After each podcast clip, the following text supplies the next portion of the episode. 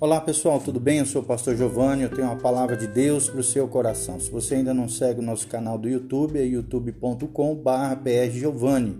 E o nosso site é pastorgiovanni.com. Lá nós temos cursos online, material em áudio, vídeo para abençoar a sua vida e o seu coração.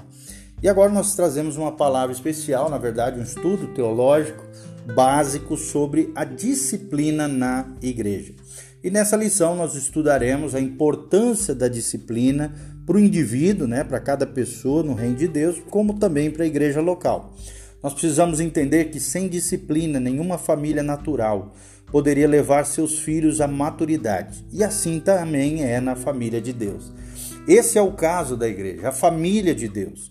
A primeira vez que o Senhor se refere à igreja local, ele também, ou seja, Deus, mostra a necessidade e o procedimento da disciplina, lá em Mateus 18, de 15 a 20. O que, que significa a palavra disciplina? E nós vamos ler um dos trechos mais conhecidos que falam sobre essa temática. Hebreus 12, 4. A Bíblia diz assim: Ora, na vossa luta contra o pecado, ainda não tendes resistido até o sangue. E estáis esquecidos da exortação que, como a filhos, discorre convosco, dizendo: Filho meu, não desprezes a correção que vem do Senhor, nem desmaies quando por ele és reprovado.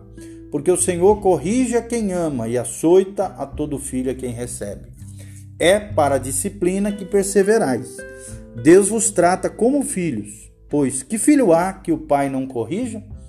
Mas se estáis sem correção, de que todos se têm tornado participantes, logo sois bastardos e não filhos, ok? Então é um trecho que deixa bem claro, cuja temática é disciplina dentro da igreja, disciplina dos filhos de Deus.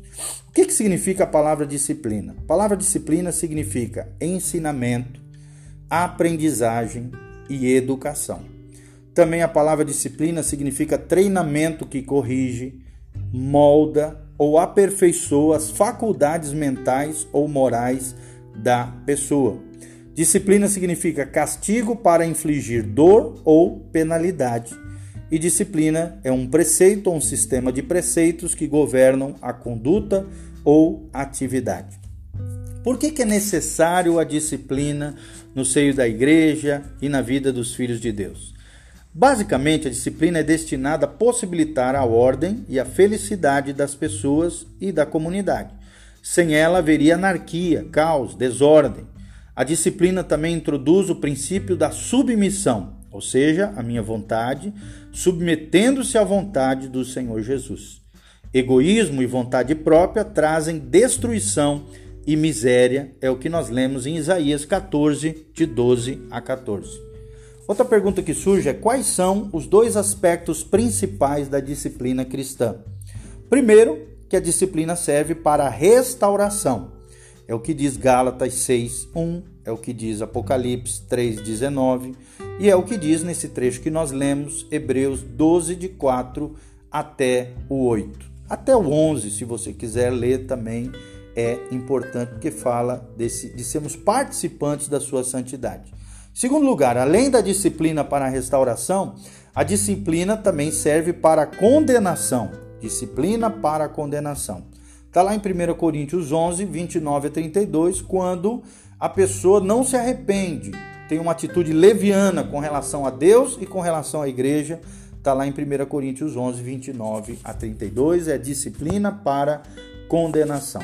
Quais são as áreas de conduta imprópria que requerem disciplina bíblica? É o que vem ao nosso coração e que nós temos que pensar. Primeiro, aquela pessoa cobiçosa, cobiçosa. Significa isso? Aquela pessoa que tem um desejo imoderadamente, né? Imoderadamente desejoso, é uma pessoa gananciosa, cobiçosa, né? É terrível uma pessoa assim, precisa de disciplina. Segundo, o idólatra, ou seja, aquele que tem amor excessivo a certa pessoa ou coisa, precisa ser disciplinado. O maldizente, né? O fofoqueiro, aquela língua abusiva, zombadora, precisa ser disciplinado. O beberrão, também, alguém que bebe é, é, desgovernadamente, bebe demasiado, é, se embriaga, perde o controle, vive uma vida desgovernada nesse vício, nessa compulsão, chamado de beberrão. O outro, o roubador. Roubador também merece disciplina, ou seja, aquele que obtém algo de alguém por opressão, engano ou abuso de autoridade. O outro caso de disciplina é o devasso, ou seja, aquela pessoa que tem qualquer tipo de relação sexual ilícita, condenada na Bíblia Sagrada, seja adultério, fornicação, homossexualismo, impureza sexual, né, é, bestialidade, toda so sorte de imoralidade sexual, a Bíblia chama de devasso, de impuro. Está lá em 1 Coríntios 5, de 1 a 13. E também aquele que tem uma conduta desordenada, descontrolada, desgovernada, é o que diz 2 Tessalonicenses 3, de 6 a 15. E por último, talvez o pior dos casos, seja a heresia, o ensino equivocado. 2 Timóteo 2, de 17 a 18, fala sobre isso, e Tito 3, de 9 a 11, fala sobre o perigo da heresia e a necessidade de disciplina bíblica para o herege. Aí surge uma outra pergunta: qual é o procedimento bíblico para a disciplina?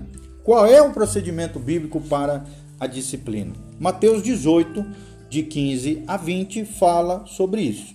Em primeiro lugar, nós precisamos procurar o irmão a sós. Ou seja, se você vê alguém pecando, errando, procure o irmão a sós. Devemos manter nessa atitude uma atitude correta, humilde, ao falar com o irmão, e não uma atitude prepotente, arrogante, como se nós fôssemos os santarrões e ele o ímpio pecador. Devemos manter uma atitude correta, mas devemos, em primeiro lugar, procurar o irmão a sós. Gálatas 6.1 fala sobre isso e Mateus 18, de 15 a 20. Em segundo lugar, se ele não nos ouvir, precisamos levar conosco dois ou três irmãos. Significa que a correção não é rejeição, tem que ficar bem claro para nós isso, mas sim a correção é uma forma vital de aceitação do outro e de preocupação com a vida daquela pessoa. Lembre-se, rejeição do erro, mas aceitação do irmão.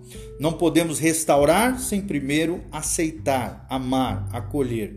Em terceiro lugar, diga-o à igreja, ou seja, à liderança, quando você já tentou levar com outro irmão, você já procurou a pessoa sós e ele não te ouviu em nenhum dos dois casos anteriores, então diga-o à igreja, à liderança, porque é responsabilidade da liderança anunciar qualquer forma de disciplina e excomunhão. Tá bom? Quais são os benefícios da disciplina para o cristão e para a igreja local? Sem dúvida, irmão, o Novo Testamento ensina sobre a disciplina. Sem ela, o discipulado torna-se impossível. Seu alcance vai desde a autodisciplina, ou seja, disciplina, disciplina de si mesmo, né, numa autorreflexão, numa autoavaliação, ou então a disciplina eclesiástica também se encontra tanto no Antigo Testamento quanto no Novo Testamento, na igreja neotestamentária. Vai desde a exortação, né, a simples exortação, que é o puxãozinho de orelha, até os casos mais extremos, que é a excomunhão, ou seja, a pessoa sendo banida da comunhão da igreja local. O que podemos deduzir do fato que as escrituras ensinam sobre a responsabilidade da igreja em disciplinar o seu povo? É a pergunta que fica no ar. E a resposta, em primeiro lugar, é que significa que eu sou guardador de meu irmão. A Bíblia diz em Gálatas 6, de 1 a 2: Se alguém for surpreendido em alguma falta, vós que sois espirituais, corrigiu com espírito de brandura, de graça, de amor, de compaixão, espírito de brandura. E no final desse trecho a Bíblia diz: levai as cargas uns dos outros. Segundo lugar, a disciplina demonstra que nenhum de nós vive para si mesmo. É o que diz Romanos 14, 7. Às vezes, alguém te mandará cuidar da tua vida e não te meter na dele. Mas o fato é que teu irmão, sim, é da tua conta também, porque ele está ligado a você através do corpo de Cristo. Terceiro lugar, benefício, né? Diz claramente que Deus é um Deus santo e o pecado não é insignificante. A igreja primitiva tinha pureza e poder mas a igreja dos nossos dias tem quantidade e influência. Precisamos resgatar essa essência da igreja primitiva, uma igreja pura e cheia do poder de Deus, além também de termos quantidade e qualidade e influência também e relevância, tá bom? Quarto lugar, ensina também que o pecado é contagioso. Disciplina não é para dividir entre bons e maus, santarrões e pecadores, não, mas é para isolar o pecado contagioso e impedir que outros o peguem, pois somos suficientemente semelhantes para todos sermos susceptíveis ao pecado. É antes restaurador do que punitivo. Em quinto lugar, manifesta também o fato de que a vida cristã é uma vida incorporada, pois a Bíblia diz que é um só Espírito, todos nós fomos batizados em um só corpo. E é o que diz 1 Coríntios 12, 13. 1 Coríntios 12, 26 diz: De maneira que, se um membro sofre, todos sofrem com ele. Individualismo é o pecado da divisão. Individualismo é o pecado da divisão. Somos corpo de Cristo e a nossa vida está incorporada na igreja de Deus. Em sexto lugar, mostra também a qualidade do arrolamento espiritual que havia no Novo Testamento. Ou seja, as pessoas tornavam-se parte de uma igreja neotestamentária, ou jamais poderiam ter sido excluídas. É o que diz Mateus 18, 17. Pessoas que meramente são membros livres de uma igreja universal, mística, invisível, nunca poderão preencher o padrão achado nas Escrituras. Isto não se refere a ter uma carteirinha, né, um certificado, mas sim em ser membro efetivo, como a mão é membro de um corpo físico. E por último, prova também a soberania da igreja local. O povo disciplinado, lá em Mateus 18, 17 a 18, tem na igreja local um tribunal supremo sobre a terra. Não há uma superestrutura de eclesiasticismo, nem líderes distritais, superintendentes, bispos ou papas a quem possa apelar. A igreja local tem seu cabeça, que é Jesus, no céu, mas tem e deve ter uma liderança espiritual na terra. Homens cheios do Espírito Santo, governados pelo, por Cristo e sábios na palavra de Deus, com testemunho irrepreensível, homens e mulheres tementes ao Senhor que realmente levem Deus a sério. Soberania da igreja local. Então tá aí esse estudo, um breve estudo que ensina sobre a disciplina na igreja, importância. Nós vimos o que, que significa a palavra disciplina, por que, que é necessária a disciplina, quais são os dois aspectos principais da disciplina para restauração e condenação, quais são as áreas de conduta imprópria que requerem disciplina bíblica, qual o procedimento bíblico para a disciplina e qual é o significado da disciplina cristã. Esperamos de alguma maneira estar contribuindo para o seu crescimento teológico, sua bagagem bíblica. Leia na sua casa Mateus 18, de 15 a 20, tem de forma bem clara ali como é que se processa essa disciplina dentro do contexto cristão. Que Deus abençoe a sua vida, o seu coração.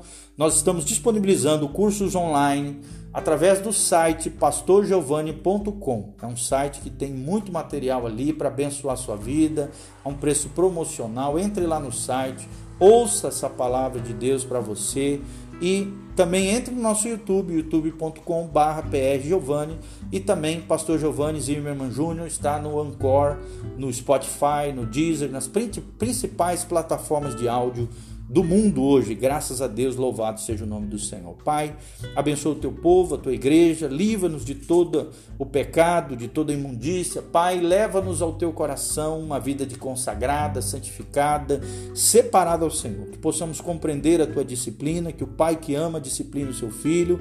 Ó Deus, mas aqueles que não são disciplinados se tornam bastardos.